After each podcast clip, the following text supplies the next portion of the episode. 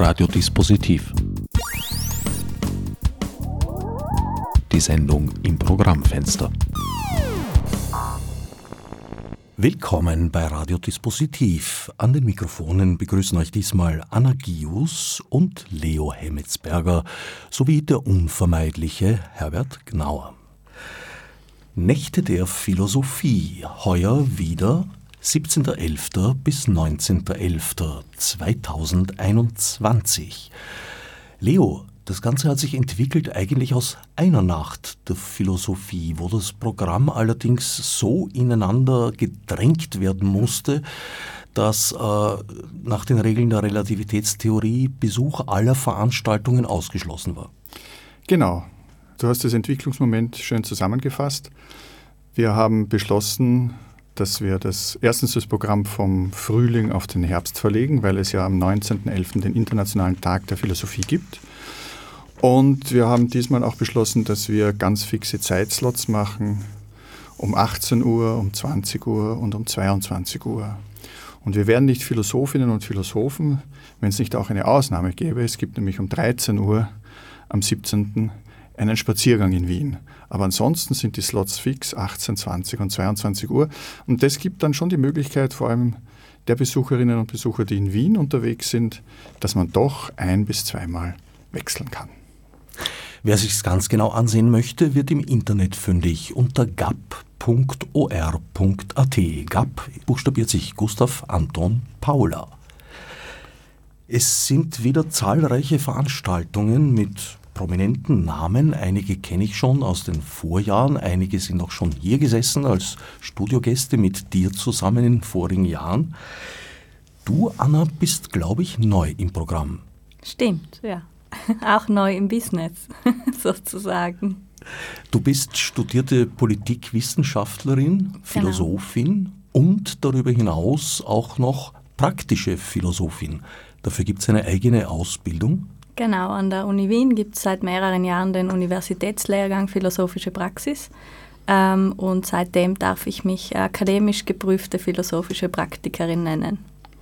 Wie sieht die Ausbildung aus der philosophischen Praxis? Wo, wie legt man da Hand an oder Geist? Ähm, die Ausbildung gibt eigentlich einen sehr, in zwei Jahren berufsbegleitend einen sehr guten Überblick über äh, das Feld der philosophischen Praxis und die möglichen Tätigkeitsfelder und versucht auch ein bisschen darauf vorzubereiten, ähm, dass man dann in diesem Feld selbst als Praktikerin Fuß fassen möchte. Ich glaube, die meisten Mitwirkenden der Nächte der Philosophie verstehen sich als philosophische Praktiker und Praktikerinnen. Ist das eine Art Paradigmenwechsel? Früher wohnte man im gut geheizten Elfenbeinturm, heute geht man in die raue Natur hinaus? Naja, also ich weiß nicht, ob dieses Bild mit dem Elfenbeinturm wirklich stimmt. Äh, Philosophinnen und Philosophen waren immer als Beraterinnen, gibt es berühmte Beispiele aus der Antike, aber auch in den späteren Zeiten in Politiknähe haben Philosophen immer auch ähm, begleitet. Und die Idee der philosophischen Praxis ähm, ist in den letzten Jahrzehnten immer mehr gewachsen, vor allem auch im deutschsprachigen Raum. Und darum gibt es eben diesen Universitätslehrgang, um, wie die Anna so schön sagt, auf das Business vorzubereiten. Ist Politikwissenschaft ein Anwendungsgebiet für philosophische Praxis? Ich war im Studium, äh, ich habe auch im Bachelor Philosophie studiert, ähm, immer an den Schnittstellen unterwegs ähm, und auch viel in der Gesellschaftstheorie. Und insofern, ähm, da ich ja jetzt auch in der Erwachsenenbildung tätig bin, ähm, hat, ja, also das Private ist politisch und alles Politische hat philosophische Grundzüge und das Denken verändert die Welt und die Welt besteht aus Denken. Insofern war für mich Philosophie und Politik schon von Anfang an nicht zu trennen. Wenn ich mir so den politischen Alltag, insbesondere der jüngeren Gegenwart und Vergangenheit ansehe, denke ich mir, die Stoa müsste eigentlich die günstigste, hilfreichste philosophische Richtung sein, um alles das ertragen zu können.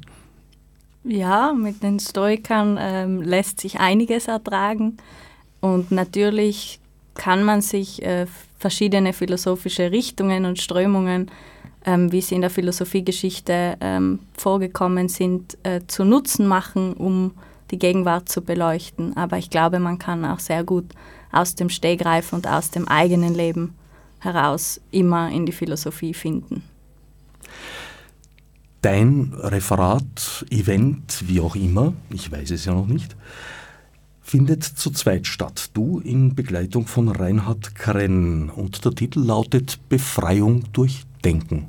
Geht das? Kann man sich befreien durch Denken? Diese Frage stellen wir uns auch und wir wagen ein philosophisches Experiment, äh, zu dem wir einladen, ähm, wo wir, ja, es ist eine offene Einladung zum Gehen von eigenen denkerischen Schritten. Ähm, und ein Versuch von unserer Seite, Philosophie praktisch auch mal ein bisschen anders aufzuziehen ähm, und ein bisschen ja, neuer, lustiger, vielleicht auch gewöhnungsbedürftig. Ist nicht das Gehen eigener Schritte sowieso die Grundlage jeder Philosophie? Ja, ähm, wir denken in diesem Experiment jedoch sozusagen über das Denken hinaus. Also es geht auch um Bewegung, es geht auch um ähm, ein spielerisches sich einlassen, um hinspüren, um Neugierde. Also es geht nicht um die klassische Trennung von Denken äh, und Handeln oder Körper und Geist, sondern eher um das Verbinden äh, solcher Binaritäten und das Hinspüren ins Denken zu gelangen. Das heißt, ihr gehört zu dieser Richtung, die tatsächlich in der Bewegung, im Gehen, im Wandern philosophieren? Das machen wir bei dieser Veranstaltung nicht. Äh, wir treffen ja uns ja im Café Das Dorf, ähm, aber wir nutzen das Höhlengleichnis von Platon um als philosophische Landschaft, als geistige Landschaft, um unser Experiment zu entfalten. Ich kann natürlich nicht zu viel verraten. Schade. Vielleicht darf ich kurz ergänzen, äh, in den letzten Jahren hat sich einfach ein, auch eine sehr starke Bewegung von dem rein denkerischen äh, hin zum leiblichen, hin zum körperlichen äh, gezeigt. Nicht zuletzt durch den Lockdown, nicht zuletzt dadurch, dass wir Menschen ja eigentlich in unserer Bewegungsfreiheit sehr eingeschränkt worden sind, sind auch philosophisch, aber die Tendenz geht schon länger.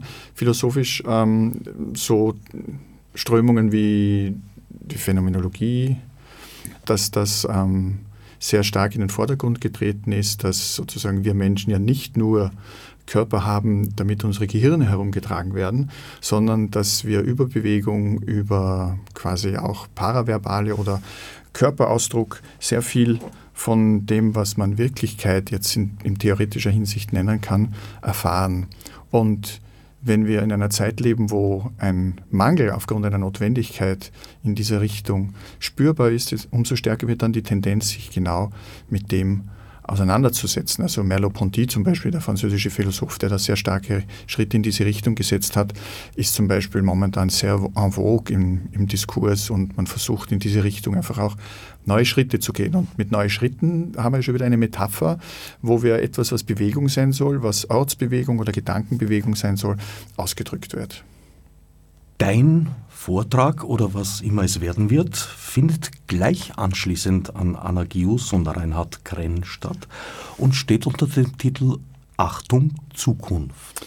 Ja, bevor ich darauf eingehe, vielleicht äh, wer sich auf der Webseite von der Gesellschaft für angewandte Philosophie, Herbert, du hast es schon gesagt, gap.or.at das Programm anschaut, beziehungsweise auch auf der Gesichtsseite, also im Gesichtsbuch, auf Facebook gibt es auch ähm, eine Seite Die Nächte der Philosophie, wo zu den Beiträgen ein bisschen genaueres auch veröffentlicht ist oder verraten wird.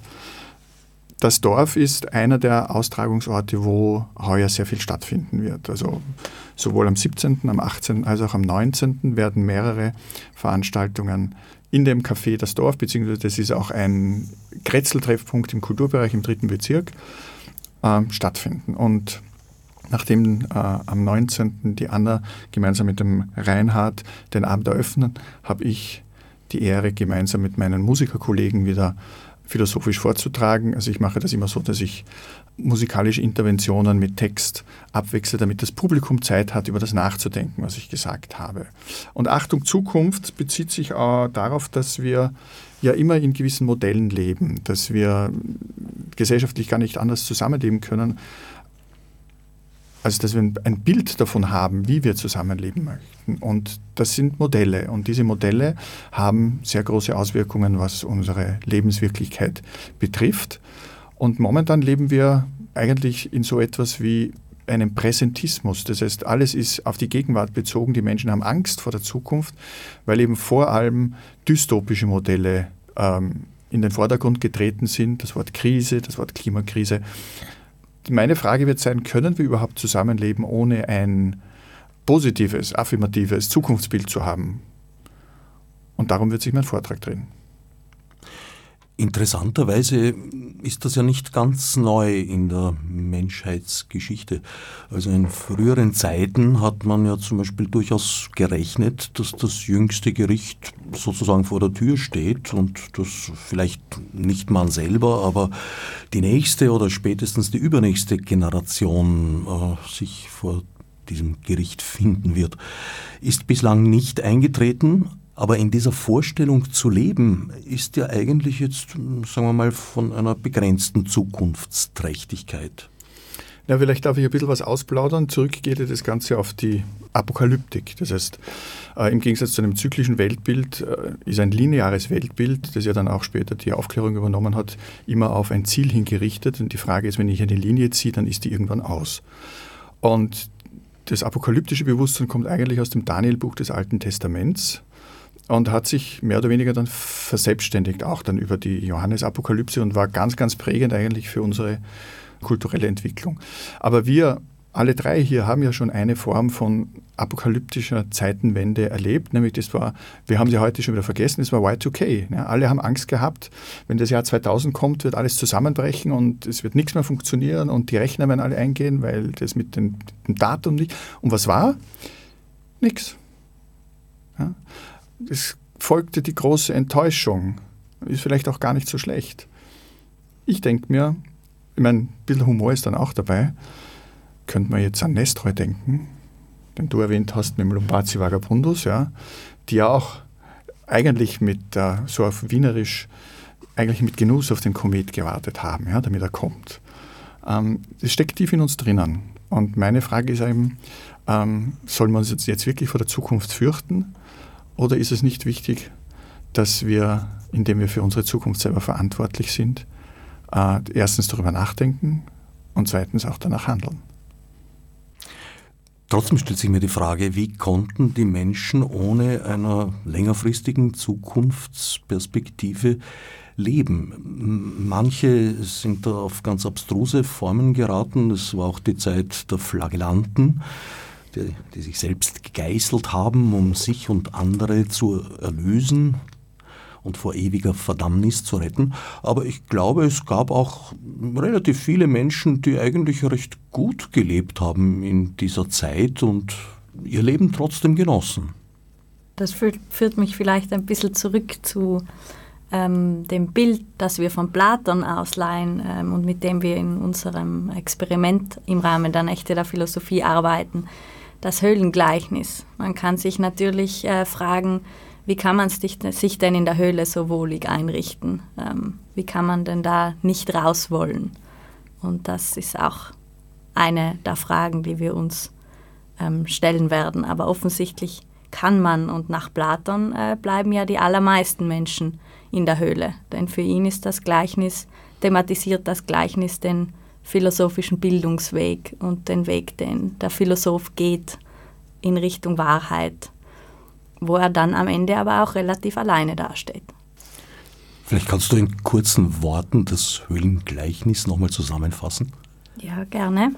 Also ähm, Platon lässt in seinem Dialog Politeas seinen Lehrer Sokrates erzählen, dass es diese Höhle gibt, wo die Menschen angefesselt ähm, sitzen, mit Blick auf eine Wand und sie können sie nicht hinter sich blicken, nur auf diese Wand. Und auf dieser Wand ähm, sind die Schatten von äh, der wirklichen Welt, wandern auf dieser Wand entlang, ähm, weil sie als Abbilder von richtigen Gegenständen, die im Hintergrund vorbeigetragen werden, als werden die Schatten an die Wand geworfen. Und ähm, um sich von dieser Illusion zu befreien äh, und die eigene Realität nicht nur aus diesen Schatten bestehen zu lassen, muss man die Höhle verlassen in Richtung des Lichts und man muss sich aufmachen und den schwierigen Weg aus der Höhle antreten. Und ähm, sehr spannend finde ich, dass Platon eigentlich sehr gut beschreibt, wie man sich fühlt, wenn man sich auf die Suche nach der Wahrheit macht. Und er spricht sehr viel von Schmerzen. Also in der Höhle sind, ist es dunkel, nur die Schatten sind wahrnehmbar. Ähm, wenn man ans Licht tritt, dann ist man zuerst mal mit Schmerzen konfrontiert. Und es ist ein schmerzvolles Unbehagen, an das man sich erstmal gewöhnen muss, wenn man dann in dieser neuen Welt äh, sich befindet, wo man aber die Chance hat, die Dinge zu erkennen, wie sie wirklich sind. So spricht Platon über die Wirklichkeit. Und dann am Ende, nach einem Gewöhnungsprozess, auch Gewöhnungsprozess an, äh, an diese Schmerzen, wird man dann auch die Sonne erkennen können und sehen können. Bevor zuerst den Boden und dann die Bäume und dann die Wolken und so weiter. Und dann die Sonne. Und das steht bei Platon quasi für den Ursprung der Dinge. Und dann wird man auch glücklich sein in dieser Freiheit. Aber auch sehr alleine, weil der Rest der Menschen ist in der Höhle geblieben. Und dann ist die Frage, geht man zurück und holt man die raus? Auf welches Unverständnis wird man stoßen? Und ähm, mit diesem Bild und dieser Landschaft möchten wir experimentell weiterarbeiten. Das ist wahrscheinlich jetzt auch der Punkt, wo du wieder nicht weiter verraten möchtest, was geplant ist. Du hast eingangs gesagt, die Menschen sind dort gefesselt, fixiert, aber auf der anderen Seite hast du jetzt gemeint, sie hätten dennoch die Freiheit aufzustehen und die Höhle zu verlassen. Genau. Wie Sie passt das zusammen? Na, es gibt jemanden, der die entfesselt, der sozusagen den, den, den losreißt und mit und, und, und, auf, und, und auf diesen Weg bringt. So habe ich das in Erinnerung. Den Philosophen wahrscheinlich, den, den, oder? Sozusagen dahinter verbirgt sich natürlich der Philosoph als Lehrender, der quasi dem Menschen das anbietet, du kannst diesen Weg gehen, äh, indem du dich von den Illusionen befreist. Und das Spannende ist aber am Ende, geht der, der Erkenntnisreichere wieder zurück. Und es ist dann schon auch sehr dramatisch. Das ist jetzt der Cliffhanger, was dann passiert, wenn er wieder in die Höhle hineingeht. Aufgelöst wird der Cliffhanger am 19.11. im Das Dorf von Anagius und Reinhard Krenn. Das ist dann die letztgültige Interpretation des Höhlengleichnisses, dann ist Schluss danach? Nein, auf keinen Fall. Ähm, aber ich würde sagen, dass wir das vielleicht ähm, um ein paar ähm, neue Dimensionen bereichern, weil wir durch das Hinspüren, sich einlassen und ein paar Experimente, die mit dem Körper, mit dem eigenen Körper zu tun haben, ähm, ja, nochmal genauer hinspüren, anstatt nur darüber nachzudenken. Also wir interpretieren körperlich denkend. Ein mehrere Jahrtausende alter Topos wird von euch neu bereichert. Eine große Aufgabe. Ein Versuch.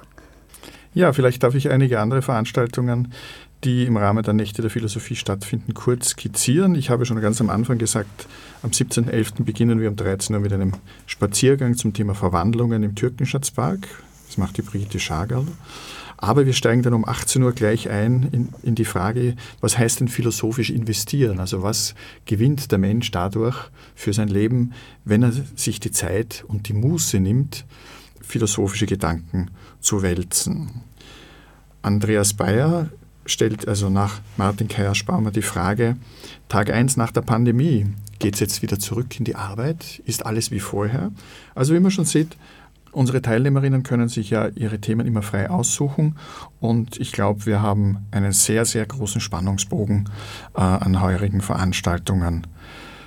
Wenn Andreas Bayer die Frage stellt, Tag 1 nach der Pandemie, geht es wieder zurück äh, in die Arbeit und ist alles möglicherweise neoliberal wie vor, so stellt sich Manfred Rühl, der einer von den beiden Teilnehmerinnen sein wird, die auch heuer online für das Publikum zur Verfügung stellen über einen Zoom-Link, den man über eine E-Mail-Adresse abfragen kann. Tod und Trauma. Philosophie heißt ja auch Sterben lernen. Das ist so ein klassisches Zitat. Vielleicht auch das in Anlehnung an das Höhlengleichnis, dass man die Illusionen hinter sich lassen muss, dass die absterben und dass man woanders hingehen muss. Und Manfred stellt die Frage eben nach Tod und Trauma. Ein ganz, ganz spannendes Begriffspaar. Vielleicht noch ein oder zwei Punkte. Christoph Grammer veranstaltet einen Übungsabend zum Thema Selbsterkenntnis und Leo Zehnder, der ja auch schon sehr viele Jahre dabei ist, was macht die Identität eines Menschen aus. Abschließen wird René Tichy den ersten Abend mit dem Titel Nietzsches Zeit ist gekommen.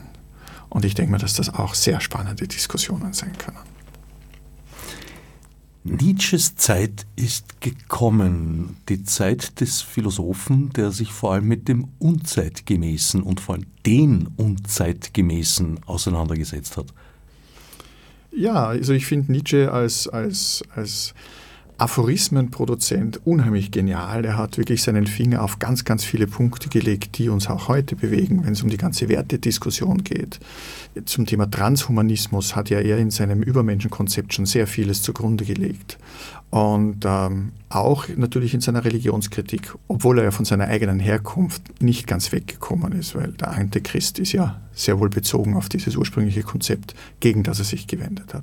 Aber ich möchte dem René Tichy da nicht zu weit vorgreifen. Ich glaube, das wird ein spannender Abend, wenn man sich ein bisschen intensiver mit Nietzsche auseinandersetzt.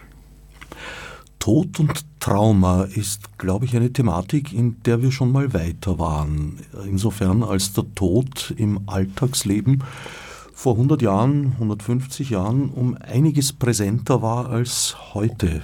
Also es war selbstverständlich, äh, dass man fünf, sechs, sieben Kinder auf die Welt bringen musste, um zwei bis drei davon ins Erwachsenenalter zu bringen.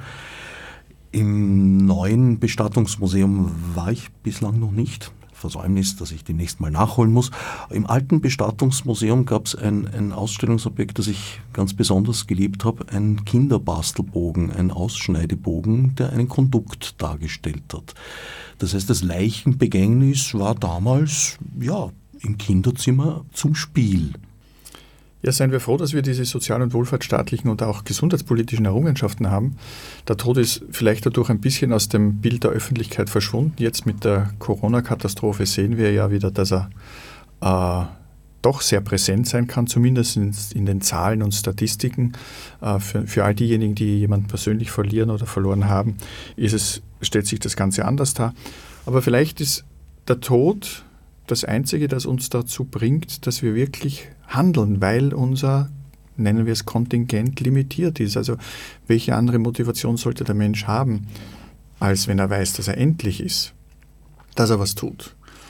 Und wenn der Manfred das mit dem Begriff des Traumas verbindet, so erinnert mich das sehr stark an Freud, der ja gesagt hat, dass wir nicht Herr im eigenen Haus sind, sondern dass es wesentlich das Unbewusste ist, das uns auch in unseren Affekten, Gefühlen und Entscheidungen beeinflusst.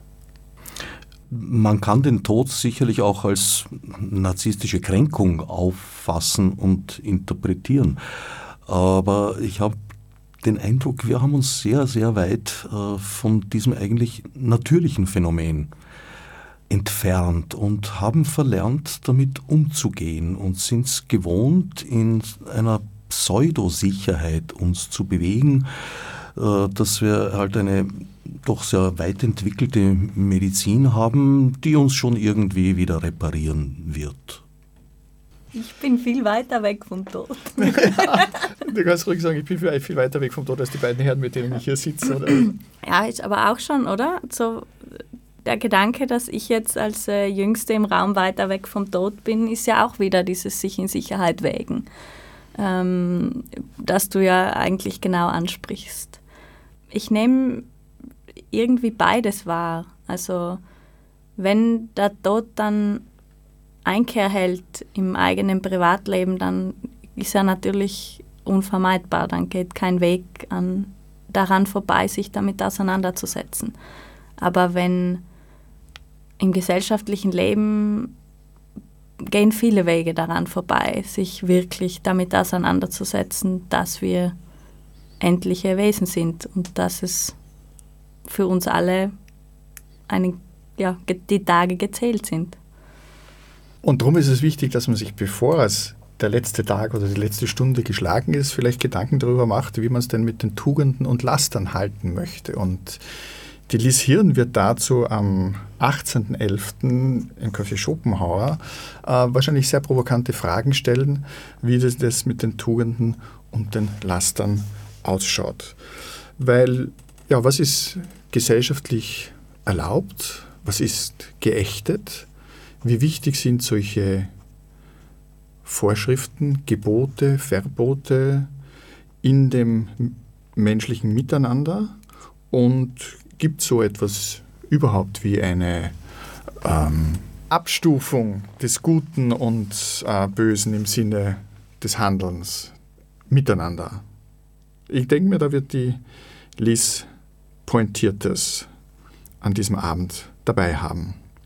Vor allem stellt sich auch die Frage, gibt es eine Trennung zwischen dem Guten und dem Bösen oder tritt nicht vielmehr sehr oft beides gemeinsam gemischt zutage?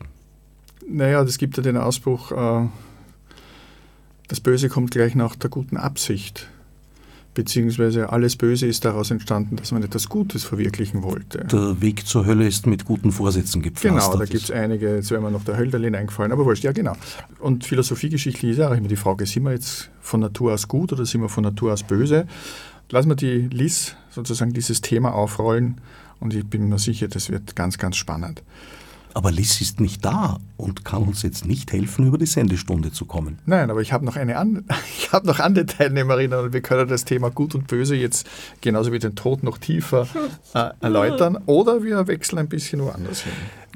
Was mich interessiert, ist diese Haltung, die wir heutzutage haben, eben sehr, sehr stark zu trennen. Das ist gerade in Zeiten von Corona ein massives Problem. Man kann eigentlich gar nicht mehr eine differenzierte Auseinandersetzung betreiben, weil die einen nehmen sich die Versatzstücke heraus, die ihnen passen und die anderen ziehen einem den Prügel über die Ohren. Eine Auseinandersetzung mit diesen Zwischenräumen, ist nicht möglich, weil wir es, glaube ich, verlernt haben, mit einer gewissen Ambiguität zu leben, mit einer Unklarheit, die auch verhindert hat, dass Politiker zum Beispiel am Beginn zu Corona hingetreten wären und gesagt hätten, naja, wir wissen leider vieles noch nicht, auch die Wissenschaft weiß jeden Tag mehr, aber vieles halt noch nicht. Und deswegen können wir nur das versuchen, was wir jetzt glauben dass das Richtige sei.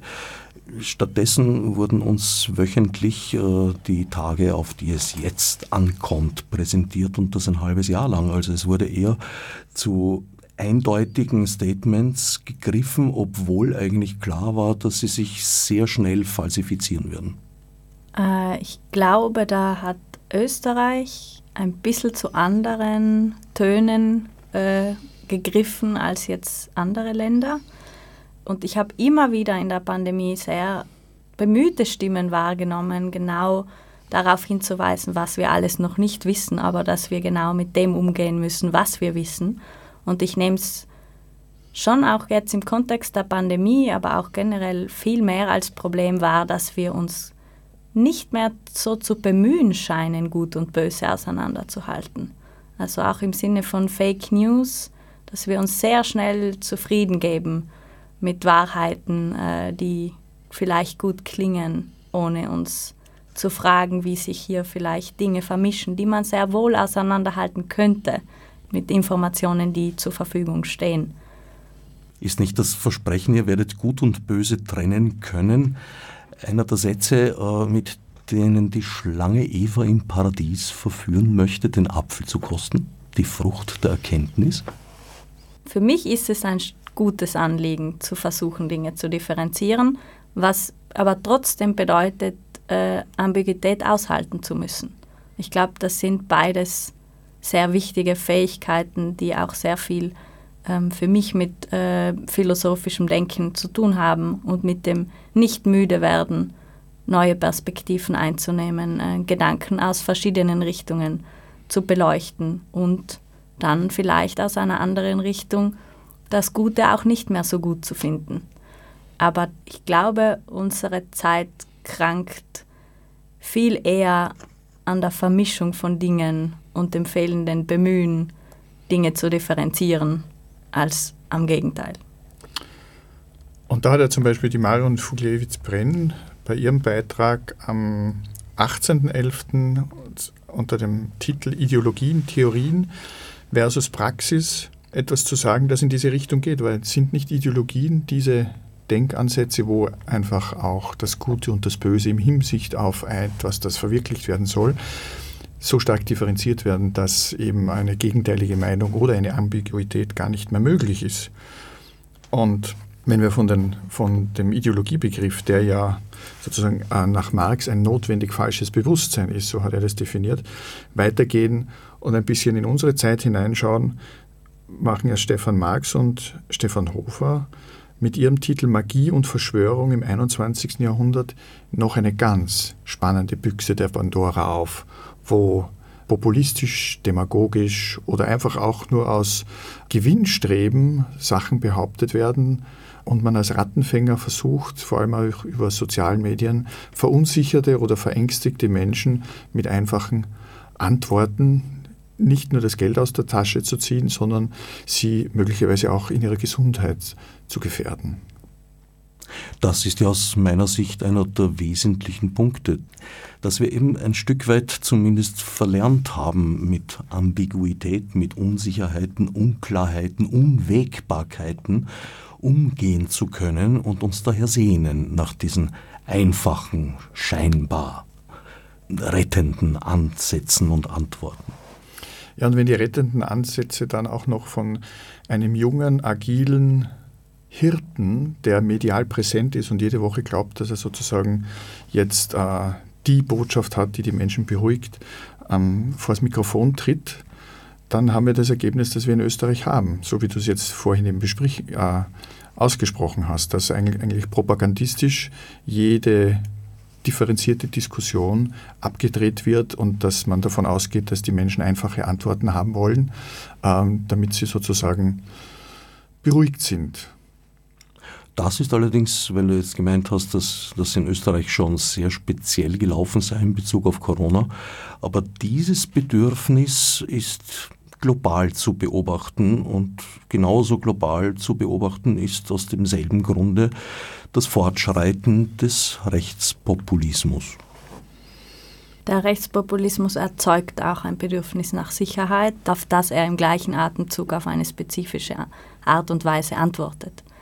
Das heißt, ich glaube, diese Unsicherheit und der Wunsch nach Sicherheit ist nicht der Ursprung der Dinge und irgendjemand antwortet darauf und daraus ergibt sich der Rechtsruck, sondern den rechten Bewegungen, Parteien äh, gelingt es, auf ein Bedürfnis, auf eine spezifische Art zu antworten und dieses Bedürfnis aber gleichzeitig weiterzutragen und weiter zu vertiefen, um ihre Art der Antwort weiter zu legitimieren. Genau, und zu dem Thema wird ja der Markus Riedenauer dann eben auch am 19.11. Freiheit und Sicherheit sprechen. Und er hat an diesem Abend zwei Slots. Er wird dann nämlich auch vorher auch noch zu dem Gott der Philosophen sprechen. Und wenn sozusagen das, das Absolute in die Welt der Philosophie hereinbricht, dann ist es natürlich ganz, ganz spannend, hm, was da für Ansätze auch aktuell diskutiert werden. Hat das absolute Platz in der Welt der Philosophie? Als Kategorie auf jeden Fall, als Begriff auch, auch als historisch-systemischer Ansatz bei Spinoza und ähm, im weiteren historischen Kreis natürlich auch, sofern philosophische Begründungen ja immer auch in theologische Konstrukte hineingewirkt haben. Und auf der anderen Seite natürlich die Ablehnung davon. Ja, also wenn wir an den radikalen Ansatz von Max Stirner zum Beispiel denken, wo das einzig Absolute eher in seiner Subjektivität ist. Ja, also diesen Begriff des Absoluten, der hat in der, in der Philosophiegeschichte einen ganz, ganz wichtigen Platz ähm, in seiner Wandlung und Entwicklung und in seiner Gegensätzlichkeit. Seht ihr einen Weg, eine Perspektive, wie wir aus diesem Dilemma, dass ein Diskurs ja eigentlich gar nicht mehr möglich ist, je wieder herausfinden, noch zu unseren Lebzeiten hoffentlich? Als philosophische Praktikerin glaube ich daran, dass äh, jeder Moment ein Moment sein kann, an dem Dialog möglich ist, weil es um in Beziehung treten geht. Und als Menschen haben wir die Fähigkeit, in Beziehung zueinander zu treten und uns zu begegnen und uns auszutauschen. Spannend ist natürlich darüber nachzudenken, was es uns äh, in der jeweiligen äh, Zeit, in der Zeit, in der wir jetzt gerade leben äh, oder auch in Vergangenheit, was es jeweils schwierig macht, ähm, sich zu begegnen. Auf individueller Ebene, aber auch auf kollektiver Ebene. Und äh, ohne Begegnung wird Verständnis schwierig. Es hängt in meinem Erleben auch sehr von der Art der Begegnung ab. Also eine physische Begegnung, so von Angesicht zu Angesicht, wie wir gerade, in der ist das, glaube ich, einfacher als in einer abstrakten Begegnung, wie sie zum Beispiel auf Social Media stattfindet. Ich glaube, Social Media birgt auf jeden Fall sehr viele Fallstricke, weil es ein ähm, teilweise anonymer Raum ist. Ähm, für mich immer ein sehr, sehr oft ein sehr gewaltvoller Raum. Ähm, Leute geben nicht ihr bestes äh, Selbst auf Social Media zum Besten, auch wenn es scheinbar darum gehen mag, ähm, sein aufpoliertes Selbst zu zeigen. Aber ich habe in der Pandemie schon auch die Erfahrung machen dürfen, wie überraschenderweise tief und bereichernd auch digitale Begegnung sein kann. Und ähm, dass Videotelefonate genauso berührend sein können, wie wenn man sich gegenüber sitzt. Davon bin ich auch überzeugt und das deckt sich auch mit meinem persönlichen Erleben. Aber die sind sozusagen eine Zwischenstufe. Also eine, ein, ein, ein Videotelefonat, eine Videokonferenz ist ein geschlossener Raum quasi. Das ist, sind zwei oder mehr Personen, eine ganze Gruppe möglicherweise. Aber es ist kein Schaukampf, wie es zum Beispiel auf Twitter oder auch Facebook stattfindet. Vielleicht ist es die Frage, wer begegnet sich denn auf Social Media überhaupt noch? Wer ist das? Wer sind diese Leute, die da sprechen? Wer sind diese Rollen, die wir da einnehmen? Ähm, und vielleicht ergeben sich viele Probleme daraus, dass sie sich nicht mehr decken mit den Menschen, die zum Beispiel vor einem Video, vor einer Laptop-Kamera sitzen.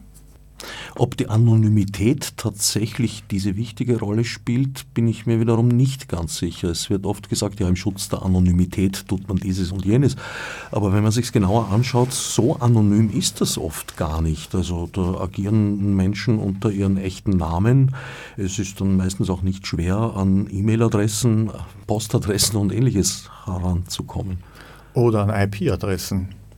Also, if you want to keep a secret, don't put it on the Internet, hat immerhin Eric Smith, seines Zeichens CEO von Google, gesagt und der muss es wirklich wissen. Also auch diese Scheinanonymität, sich hinter irgendwelchen Avataren zu verstecken, also sich irgendein Profil zu geben, das jetzt nicht seiner, äh, seinem Geburtsnamen und Datum und so weiter oder Geschlecht entspricht. Ich glaube, dass da sehr viel Aufklärung noch dazugehört und meiner Erfahrung nach ist es vor allem die ältere Generation, Stichwort Boomer, die das noch nicht so gut durchschaut, dass es mit der Anonymität im Netz sehr, sehr enden wollend ist. Vor allem, wenn äh, Strafverfolgungsbehörden dann ein Interesse daran haben, wenn im Bereich Wiederbetätigung oder in sonstigen äh, problematischen Inhalten, die geteilt werden, einfach auch die Maschinerie zu laufen beginnt. Das würde ich differenzierter sehen, die Generation Boomer, weil ein Teil dieser Generation Boomer war es auch, die das Netz aufgebaut hat und die es, glaube ich, bis heute besser versteht als so manche Jüngere. Ich weiß, Herbert, okay. Äh, ich weiß nicht, ob du dich selber als Boomer bezeichnest. Ich glaube, du bist knapp an der Grenze. Aber wenn wir Bernard Lee zum Beispiel nehmen und all diese äh, idealistischen Vorstellungen, die mit dem Netz in den späten 80er und, und frühen 90er Jahren verbunden hat, von wegen der Demokratisierung, der, der sozusagen der Kollektivierung der Kommunikation, sozusagen, dass man den redaktionellen Flaschenhals entfernt, sondern dass jeder seine äh, freie Meinung äußern kann ja, und das hat mehrere Seiten und mittlerweile durch die ähm, eigentlich auch durch die Profitinteressen der großen Plattformen, die ja mit Hate Speech äh, gerade das Geld verdienen, weil sie damit die Clickbaits finanzieren, ähm, hat sich das Ganze einfach verkehrt. Und das ist ein, jetzt aus philosophischer Sicht ein sehr spannendes dialektisches Moment, das sich da gezeigt hat. Und die Frage ist, wie wir damit umgehen wollen. Ob es nur über die Aufklärung im Hinblick auf die Begegnung und den Dialog mit den Einzelnen gelingt oder aber ist es notwendig, dass man Regeln und Gesetze zum Zukommen lässt. um ein menschenwürdiges Miteinander auch in den sozialen Medien sicherzustellen? Das ist eine Frage, der, vor der wir stehen. Und dazu vielleicht noch ganz kurz, wird ja Regula Stempfli von Hannah Arendt ausgehend äh, zu Elementen und Ursprüngen digitaler Punktesysteme sprechen. Also sozusagen die Art und Weise, wie wir über Algorithmen quasi vermessen werden, um das jetzt so zu sagen, und was diese Vermessungen dann für sozialpolitische und gesellschaftspolitische Auswirkungen auch für den oder die Einzelne haben, das ist sicherlich ein spannender Punkt. Wenn wir zum Beispiel das Social Credit System aus China als Beispiel heranziehen, wo das ja unter Mao auch schon praktiziert worden ist, damals halt analog und jetzt geht das Ganze digital. Und das ist für uns aus europäischer Sicht eigentlich unvorstellbar, ähm, wie überwacht und eingeschränkt die Menschen in ihrer nicht nur digitalen, sondern auch analogen Freiheitswelt sind. Das ist in China sicherlich in ganz anderen Kategorien der Fall als bei uns im Moment, aber grundsätzlich sind wir gar nicht so weit davon entfernt. Nur findet bei uns diese äh, Einteilung und Klassifizierung weniger, schon auch, aber weniger von Seiten des Staates statt als von Seiten der Privatwirtschaft. Das ist allerdings äh, regional sehr unterschiedlich, weil es gibt ja durchaus äh, in den Vereinigten Staaten zum Beispiel algorithmisch gesteuerte Entscheidungsprozesse, die entscheiden, wer zum Beispiel in Haft kommt, in Untersuchungshaft und wer nicht. Es ist ein bisschen weicher. In Deutschland zum Beispiel hat man, ja, wenn man kein gutes Rating hat bei den äh, Kreditschutzagenturen, Schwierigkeiten, einen Handyvertrag zu bekommen oder auch eine Wohnung. Das geht dann schon sehr weit. Also diese Ansätze sind bei uns durchaus auch vorhanden und wir sollten davor die Augen nicht verschließen. Ein ganz großes Thema in den bereits angesprochenen Social-Media-Bereichen, aber nicht nur dort, ist der überbordende Hass, dem wir uns ausgesetzt sehen. Ist das eine gesamtgesellschaftliche Entwicklung? Lässt sich dem etwas entgegensetzen?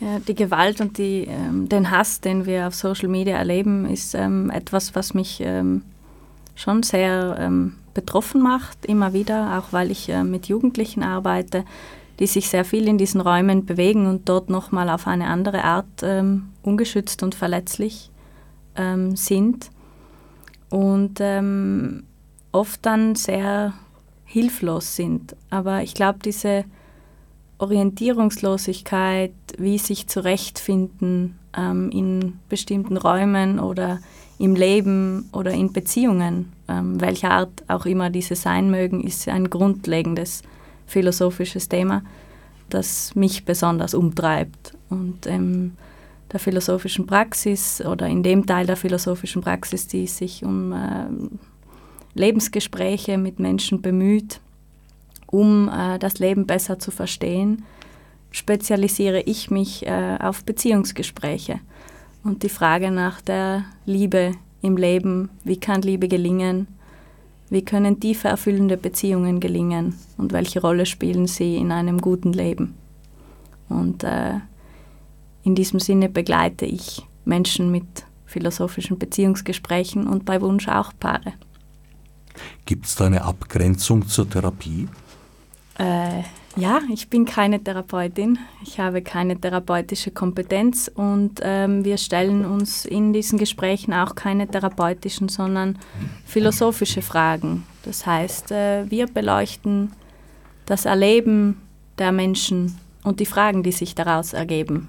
Wir beleuchten äh, Drehen und Wenden Begriffe, zentrale Glaubenssätze, versuchen sie vielleicht ein bisschen hin und her zu rücken, auf den Kopf zu stellen und äh, hinzuspüren, was das macht, wenn man allein den Begriff Liebe mal anders definiert. Zum Beispiel? Zum Beispiel sich ähm, versucht, mehr oder weniger viele Schritte zu entfernen von äh, sehr in unserer Popkultur sehr präsenten äh, romantischen Liebesvorstellungen und einer sehr äh, präsenten Trennung von äh, Freundinnenschaften und romantischer Liebe. Das wäre zum Beispiel eine Infragestellung, die man mal anstellen kann. Oder wie unterscheide ich, welche Arten von Liebe unterscheide ich im Denken, welche Arten von Liebe kenne ich im Fühlen, welche Unterschiede kann ich da wirklich festmachen für mich. Und dann kann man natürlich auch äh, in der ganzen Philosophiegeschichte viele schlaue Menschen und Gedanken heranziehen, um dieses eigene Denken zu bereichern und auch in die Praxis zu holen. Und zum Beispiel mit Bell Hooks, die sich auch auf Erich Fromm bezieht, ein Lieben als Handeln in den Mittelpunkt des eigenen Lebens zu stellen, anstatt Lieben als Pfeil des Amors, der einen durch Zufall trifft oder nicht und dann passt's oder es passt eben nicht. Man sollte mehr Vernunft walten lassen, bei der Auswahl eines Partners, einer Partnerin zum Beispiel. Gelassenheit, würde ich sagen. Ähm, das ist in der Liebe besonders schwer. Ja, das, das mag sein, aber wenn gerade wenn einem äh, mehrjährige glückliche Beziehungen vor Augen schweben, ist es, denke ich, geboten, Langsamkeit walten zu lassen und auch bei überschäumenden Gefühlen ein bisschen Ruhe reinzubringen. Ähm, und äh, auch diese Geschwindigkeit oder diese, wie schnell man selbst Fahrt aufnimmt, im, wenn man gewisse Empf Gefühle empfindet in bestimmten Situationen, das sind sehr, sehr spannende Elemente der eigenen Lebensgeschichte, aus denen sich sehr viel über sich selbst lernen lässt. Ist das nicht eine der großen Paradoxien unseres Zeitalters, dass wir uns als sehr rationale Wesen begreifen und als eine rational handelnde Gesellschaft, die wir wahrscheinlich in der Form gar nicht sind. Und wenn man genauer kratzt, kommen ja doch sehr romantische Grundlagen zum Vorschein. Vielleicht ähm, sehnen wir uns nach der blinden Liebe, die einfach funktioniert, ohne dass wir noch darüber nachdenken müssen, genau weil wir in vielen anderen Lebensbereichen ähm, vielleicht auch äh, dazu aufgefordert sind, uns von unseren Gefühlen abzuschneiden. Aber das heißt ja nicht, dass wir gerade in einem so wichtigen Lebensbereich wie Beziehungen nur die Gefühle wüten lassen sollten oder uns ähm, Erzählungen, kulturell geprägten Erzählungen darüber ausliefern sollten, was möglich ist und was nicht. Und gerade in der Liebe ist sehr viel mehr möglich, als viele von uns ähm, für möglich halten. Zum Beispiel Stichwort Polyamorie.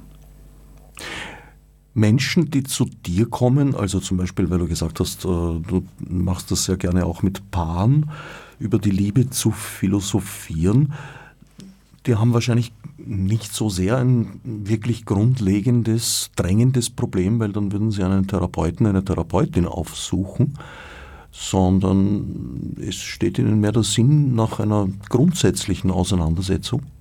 Ähm, ich glaube, was Menschen zu mir bringt unter anderem ist die Lust an der Selbstreflexion und die Lust an der gemeinsamen Selbstreflexion. Und das kann ein therapeutischer Raum auch befriedigen äh, man braucht aber keinen therapeutischen Raum dafür. Ähm, und äh, gerade in äh, nicht monogamen Beziehungskontexten stellen sich Fragen, ohne dass wir sehr viele Antworten darauf haben. Also man muss sehr viel mehr und tiefer nach Antworten suchen ähm, und nach Menschen, die in der Lage sind, äh, Menschen zu begleiten, die sich in aus gesellschaftlicher, normalisierter Sicht ungewöhnlichen Beziehungskonstrukten bewegen. Und das ist gerade das, was mir auch so viel Spaß macht. Die Leute haben durchaus Probleme und die suchen auch nach Rat. Das sehe ich nicht als das vorwiegende, vorwiegend philosophische daran. Aber ich liebe es, an diesen Geschichten teilhaben zu dürfen und auch zu dieser Langsamkeit, von der ich gesprochen habe, beizutragen, indem ich auf die Fragen hinweise, die sich daraus stellen. Zum Beispiel, wie wird mit Schuld umgegangen? In nicht monogamen Kontexten kommt es zu Trennungen, während andere Beziehungen äh, weiter bestehen. Aber auch in äh, der seriellen Monogamie, ähm, wo oft alles sehr schnell geht und man von der einen Beziehung in die nächste oft sogar taumelt, ähm, stellt sich schon sehr oft die Frage danach, wie wird denn was bearbeitet, wie wird dieses Trauma dessen, dass etwas Wichtiges geendet hat, ähm, weiter aufgefangen und bearbeitet. Und das trägt sich dann auch weiter in weitere Beziehungen. Man will ja glücklich sein. Und dann schaut man gern weg. Und vielleicht lügt man sich auch gerne ein bisschen in die Tasche. Und ich bin dann gern die, die danach fragt, was man in der Tasche hat. Siehst du da eine Veränderung? Vor noch nicht so langer Zeit war, waren nicht monogame Lebensformen per se eigentlich ausgeschlossen und verpönt.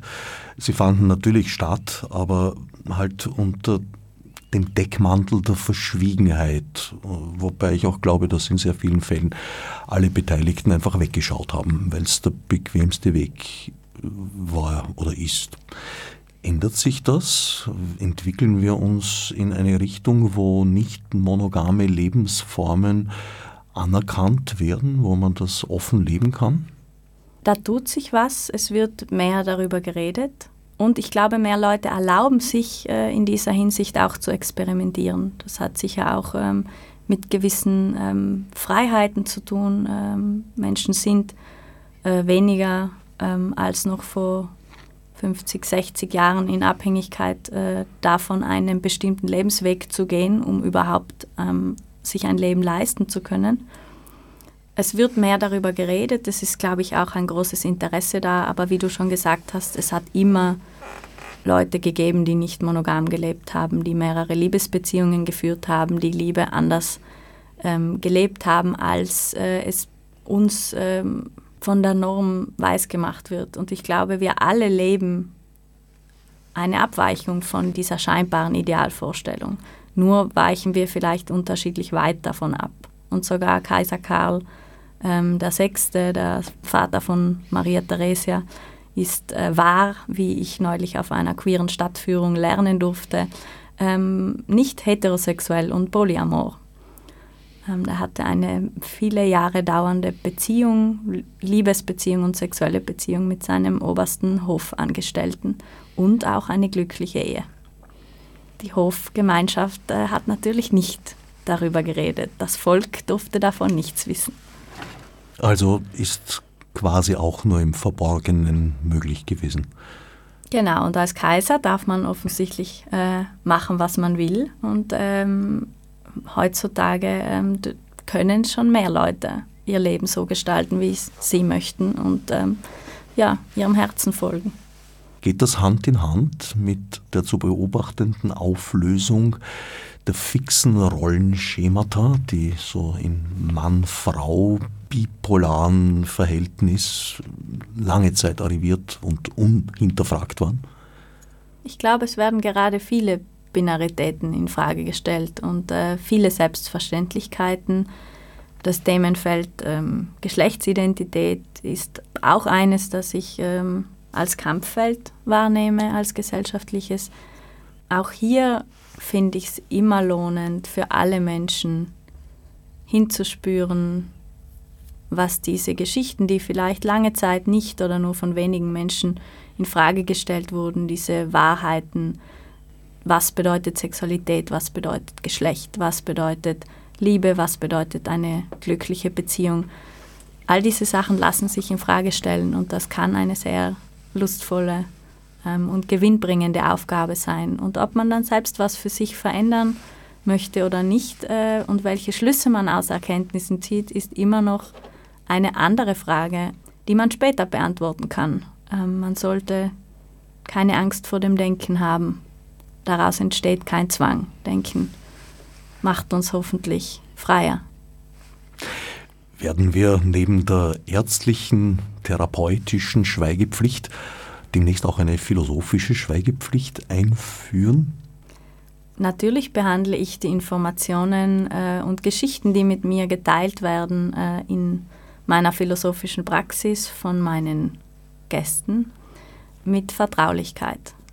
Aber die Themen, die darin zur Sprache kommen und auch die Fragen, die da auftauchen, möchte ich in die Welt tragen, denn sie betreffen uns alle und sie haben die Fähigkeit, alle von uns zu berühren und etwas zu bewegen.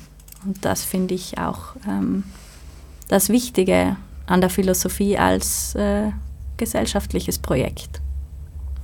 War das jetzt eine kleine Kostprobe der Befreiung durch Denken? Eine andere Art der Befreiung durch Denken. Ähm, am 19.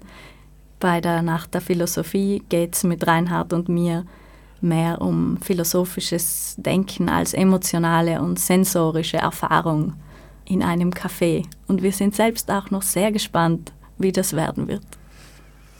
Aber wenn wir das Thema Liebe und Philosophie miteinander verbinden, dann landen wir natürlich sehr schnell in der Literatur.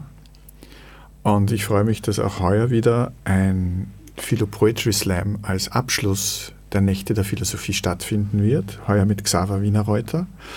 Und das Thema lautet eben Achtung Zukunft, lesen Sie die Packungsbeilage. Und wenn es jetzt um Beziehungen geht oder um äh, Lebensentwürfe oder um politische Gedanken, die verwirklicht werden sollen, manchmal ist es ganz gut, wenn man das in einen literarischen Kontext, vielleicht auch mit Humor, na ganz sicher mit Humor und viel Witz präsentiert bekommt. Und schon in den letzten Jahren war der Poetry Slam ein wunderbarer Abschluss und auch heuer wird es wieder ein volles Haus sein, aber es ist für jeden Platz, der noch kommen will.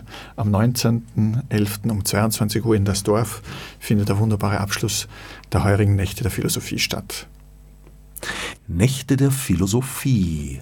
Zu erleben bei freiem Eintritt von 17. bis 19.11.2021, vornehmlich abends.